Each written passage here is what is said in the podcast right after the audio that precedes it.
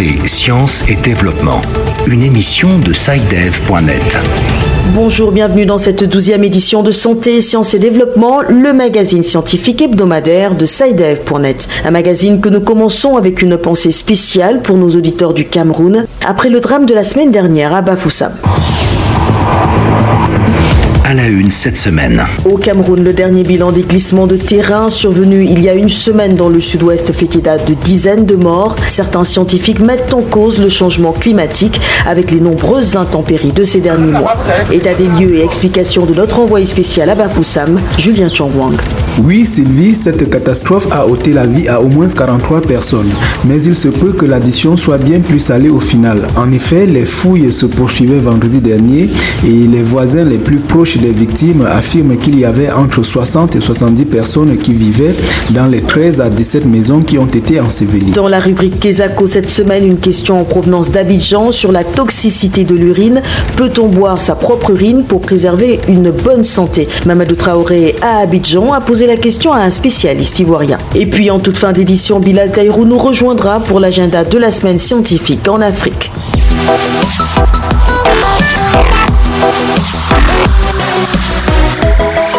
Et comme d'habitude, tout d'abord, une rapide synthèse de l'actualité scientifique de la semaine écoulée en Afrique. C'est avec vous, Hamzat Fassassi. Science Express. Deux études montrent que la rougeole a un impact dévastateur sur le système immunitaire et pourrait rendre plus difficile la lutte contre les infections pendant des années. Le virus peut provoquer une amnésie immunitaire, ce qui signifie que le corps oublie comment combattre les parasites et corps étrangers qu'il savait naguère vaincre. La rougeole réinitialise également le système immunitaire à un état semblable à celui d'un bébé, ce qui compromet sa capacité à concevoir des moyen de lutter contre de nouvelles infections. Selon les experts, ces résultats soulignent l'importance de la vaccination. Les deux études ont été publiées dans la revue Science Immunology et les résultats peuvent être consultés sur le site SciDev.net. Un vaccin qui pourrait révolutionner le traitement de la tuberculose a été dévoilé par des chercheurs. Les experts espèrent que le vaccin fournira une protection à long terme contre la tuberculose. La maladie hautement contagieuse est causée par une bactérie et le vaccin actuel, le BCG, n'est pas réputé très efficace. Cependant, bien que les premiers essais aient été couronnés de succès, il faudra encore attendre quelques années avant que le vaccin ne soit homologué.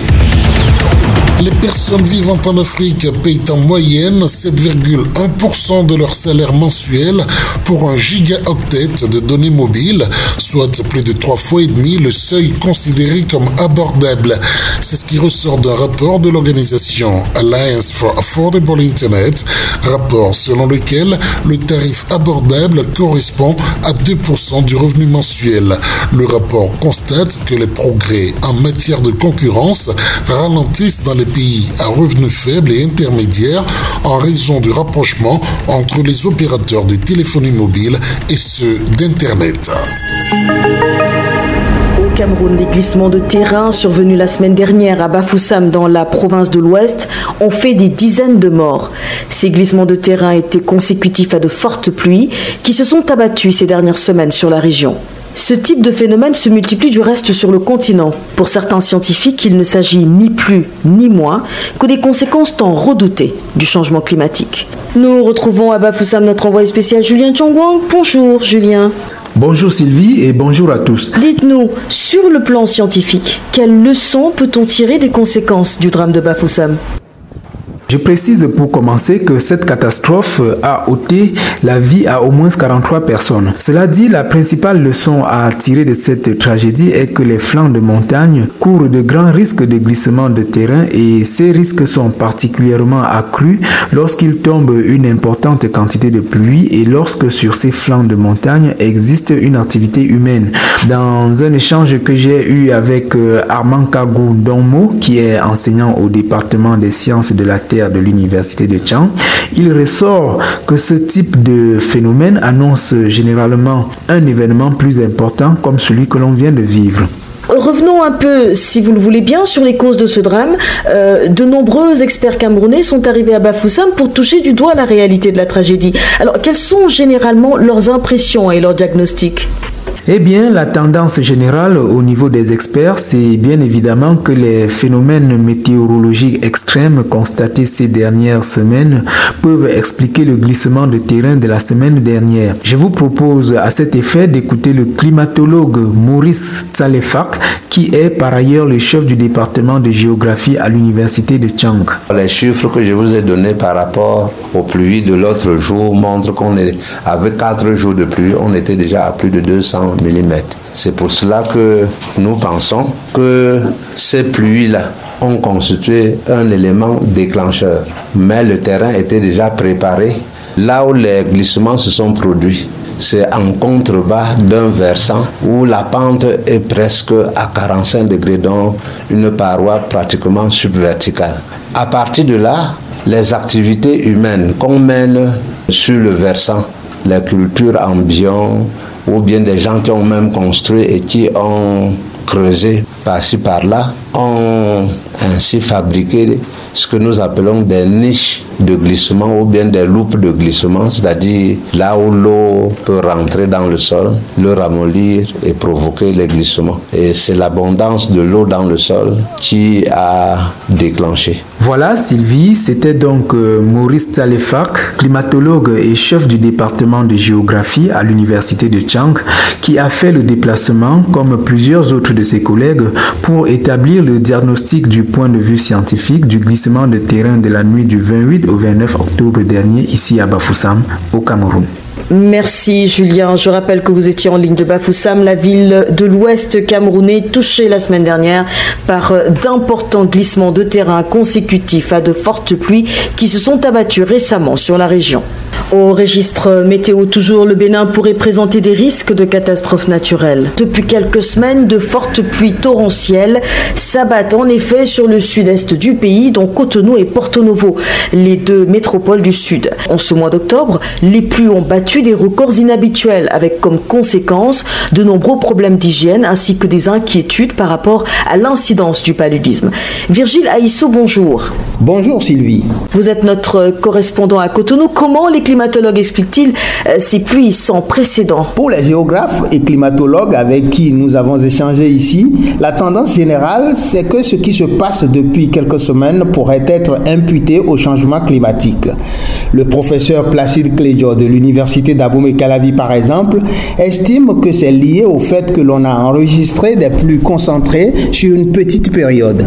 Avec cette grande quantité d'eau tombée durant une courte période, les pluies ne se sont plus étalées dans le temps afin que le sol puisse avoir la capacité d'absorber toute l'eau. Mais d'après Placide Clédio, cela ne signifie nullement que la pluviométrie a changé autrement au niveau de l'année, puisque, rappelle-t-il, nous sommes en pleine saison pluvieuse. Ibrahim Ayabi, climatologue, lui aussi enseignant à l'université d'Abomey-Calavi, s'appuie sur la variabilité du climat. Tantôt, estime-t-il, on a des années de faibles pluies, tantôt on a des années de fortes pluies. Selon lui, il apparaît clairement que nous sommes en présence d'une année de fortes pluies. Mais de là à indexer le changement climatique, ce serait trop vite aller en besogne, essaye de nuancer Ibrahim Yabi. L'enseignant recommande de suivre plutôt le phénomène sur plusieurs années successives avant de conclure. Et quelles sont les conséquences des précipitations sur le cadre de vie des Béninois? Il y a surtout le fait que les eaux stagnantes favorisent la prolifération de moustiques, ce qui expose la population des zones inondées à des risques de maladies comme le paludisme. Merci Virgile. Je rappelle que vous étiez en ligne de Cotonou au Bénin.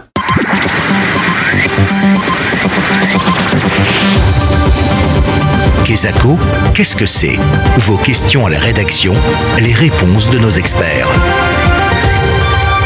Et tout d'abord, la question de la semaine qui vous permet de poser des questions à nos spécialistes dans des domaines ayant trait à la santé et à la science. Cette semaine, nous avons une question qui nous vient d'Abidjan, en Côte d'Ivoire. Je suis René Nguessan, j'appelle d'Abidjan, Côte d'Ivoire. Dans mon entourage, des amis me parlent des vertus de la consommation régulière de l'urine pour rester en bonne santé. Moi, je veux bien le faire, mais je me suis dit qu'il fallait mieux prendre l'avis d'un spécialiste. Donc, ma question est la suivante. Est-il conseillé de boire sa propre urine? Quelles en sont les vertus? Y a-t-il un danger associé à cela? Je vous remercie. Eh bien, voilà un beau pavé dans la mare. Y a-t-il des bienfaits liés sur le plan sanitaire à la consommation de l'urine? Une question extrêmement pointue. On peut déjà imaginer que les avis sont très tranchés. On va voir tout ça avec notre correspondant à Abidjan, Mamadou Traoré. Bonjour Mamadou. Bonjour Sylvie, bonjour à tous. Ce phénomène, est-ce que vous en avez déjà entendu parler? Est-il populaire en Côte d'Ivoire? Tout à fait Sylvie. Ici en Côte d'Ivoire, le spécialiste en la matière, c'est le docteur Aka Félix, un naturothérapeute qui loue régulièrement dans les médias les vertus de la consommation de l'urine à des fins de bonne santé. Cela s'appelle l'urinothérapie. Il ne faut donc pas voir dans la consommation de l'urine une pratique rétrograde. L'urinothérapie est une pratique suivie par 5 millions d'Allemands, 10 millions de Chinois, 2 millions de Japonais, et 1 million de personnes aux Pays-Bas. Alors, pour revenir à la question de notre auditeur, puisque René voudrait savoir s'il est sain de boire sa propre urine, autrement dit, si cela ne comporte pas des risques euh, d'empoisonnement, j'ai posé la question à une spécialiste. C'est le professeur Aïssa Diakité, toxicologue à la faculté de médecine de l'université Félix Houphouët-Boigny d'Abidjan. On écoute sa réponse. Je vois au moins trois bonnes raisons d'éviter cette pratique. Premièrement, l'urine est un concentré de déchets et de substances toxiques dont l'organisme veut se débarrasser. Deuxièmement, si le corps humain élimine certaines substances par l'intermédiaire de l'urine, cela signifie qu'il n'en a pas besoin.